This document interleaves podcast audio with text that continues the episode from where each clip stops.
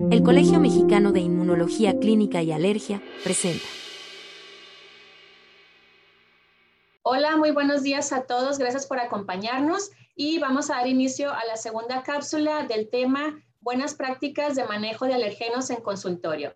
Vamos a dar la palabra al doctor César Augusto Sandino Reyes López, el cual nos ha estado acompañando y vamos a seguir mm, eh, respondiendo las preguntas de toda nuestra audiencia. Muy bien. Em, con las técnicas actuales de diagnóstico, em, de diagnóstico por componentes, con el uso de técnicas moleculares, pues nos hemos dado cuenta que los pacientes pueden ser, pueden estar sensibilizados a varios componentes de, una, de un alergeno. Por ejemplo, en el caso del perro, hay pacientes que salen positivos a CANF1, CANF F2, CANF3 y a otros componentes. Em, en el momento de hacer la prueba cutánea, el skin prick test, mm, eh, con los extractos que ya se comercializan, en ocasiones, bueno, no sabemos exactamente qué, si ese extracto contiene solamente los alérgenos mayores o también los menores a los cuales también podría reaccionar un paciente.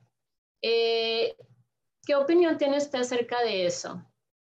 Pues eh, el, detalle principal de utilizar extractos alérgenicos, incluso los estandarizados, es que no tenemos una valoración eh, eh, ni cercana de la presencia de todas las proteínas alergénicas, de todos los componentes alergénicos. No tenemos la certeza que en un extracto tengamos representados a todos los, los, eh, componentes alergénicos, pero tampoco que tengamos a los componentes alergénicos menores en cantidad suficiente como para que podamos tener una respuesta positiva, eh, verdadera, eh, en, algunos pacientes. ¿no?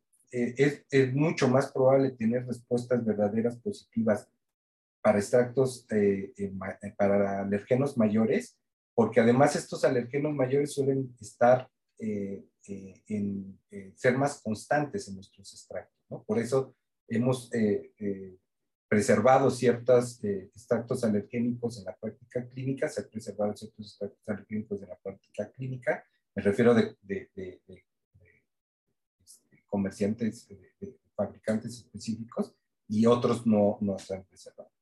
Entonces, lo, lo muchos grupos ahorita están trabajando en tratar de identificar cuáles son estos componentes que, pueden ayudar en la práctica clínica, eh, en el diagnóstico me refiero, pero cuáles son los componentes que, que, van a tener un impacto ahora en el tratamiento, por ejemplo, para inmunoterapia.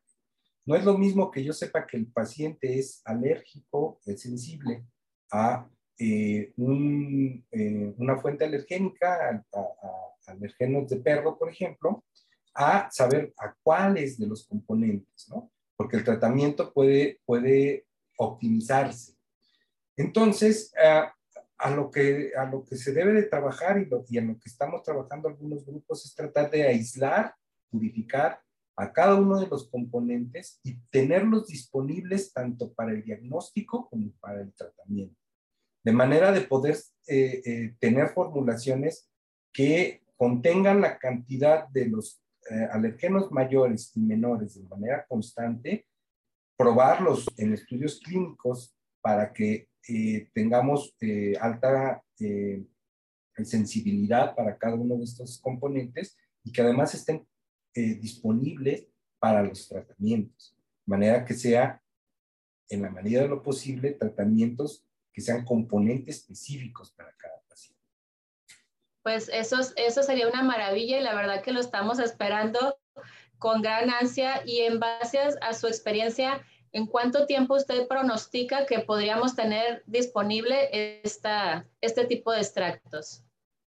Hay, hay eh, dos eh, retos que se requieren eh, solventar para tener estas formulaciones. Eh, uno tiene que ver con la parte regulatoria y otro tiene que ver con la capacidad de producción.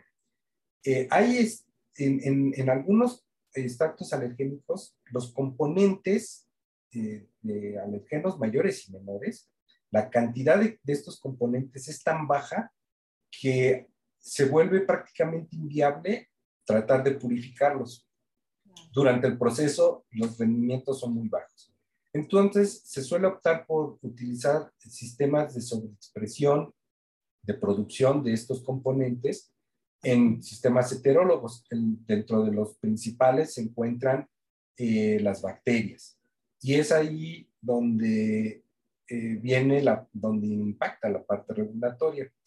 El uso de proteínas recombinantes, que, que entonces serían estos componentes ya producidos fuera de su, de su entorno, eh, tiene limitaciones en, en, en, la práctica clínica. Esto es, requerimos para, para poder incorporar tanto en el diagnóstico como en la terapia una proteína recombinante, se requieren o se requerían de varios años entre estudios preclínicos, clínicos y luego ya la parte regulatoria de la, de la producción ¿no? y, comercialización. Eh, ahora con la pandemia lo que vimos es que eh, hubo mucha más confianza por los órganos reguladores y por la comunidad médica también en el uso, en esta ocasión pues, de emergencia, pero en el uso de proteínas o de sistemas recombinantes para la producción de eh, tratamientos.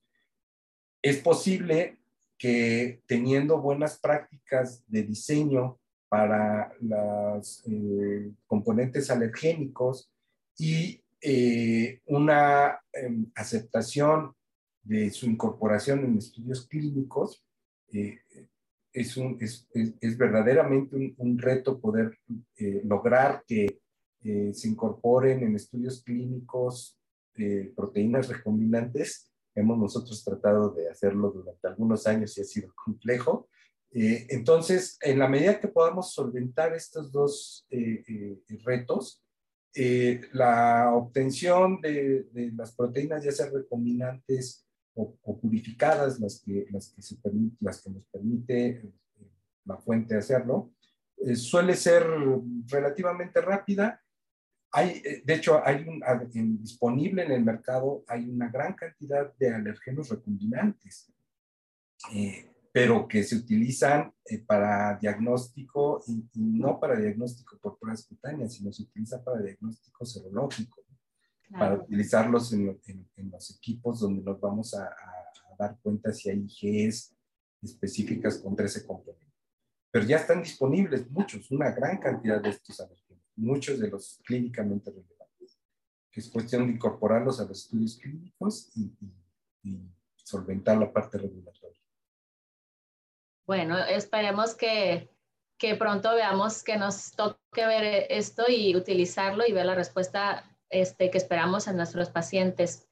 Eh, eh, actualmente también tenemos en el mercado extractos alergénicos que son polimerizados.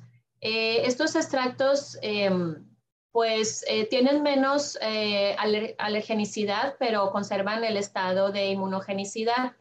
Em, ¿Cuál sería la, ventaja de usar estos polimerizados?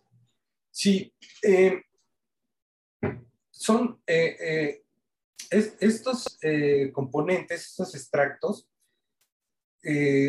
contienen a los mismos alergenos, nada más que se modifican químicamente, de manera que pierden la capacidad, al menos parcial, de ser reconocidos por IGS. Esto permite que se puedan incrementar las concentraciones, la cantidad de eh, estos extractos en las inmunoterapias.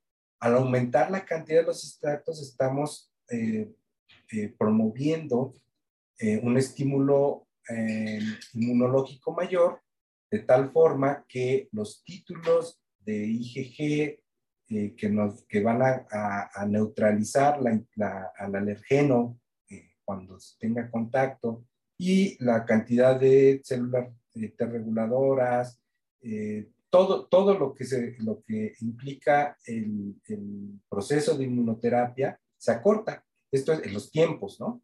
Al aumentar nosotros eh, la cantidad de, del antígeno que estamos eh, eh, incorporando en la estimulación, pues acortamos los tiempos. esa podría ser una ventaja. Eh, eh, una, una, posible desventaja puede ser que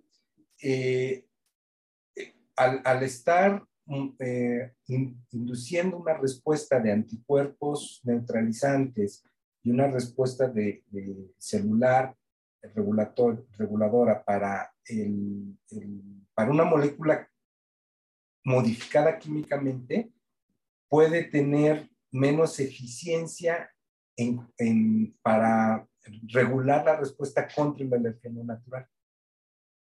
Esa puede ser una desventaja. Entonces, puede, podemos acortar los tiempos de inmunización, pero la eficiencia, el, resultado clínico que van a obtener puede ser no tan bueno eh, que utilizando los alergenos naturales, aunque con tiempos menores. ¿no?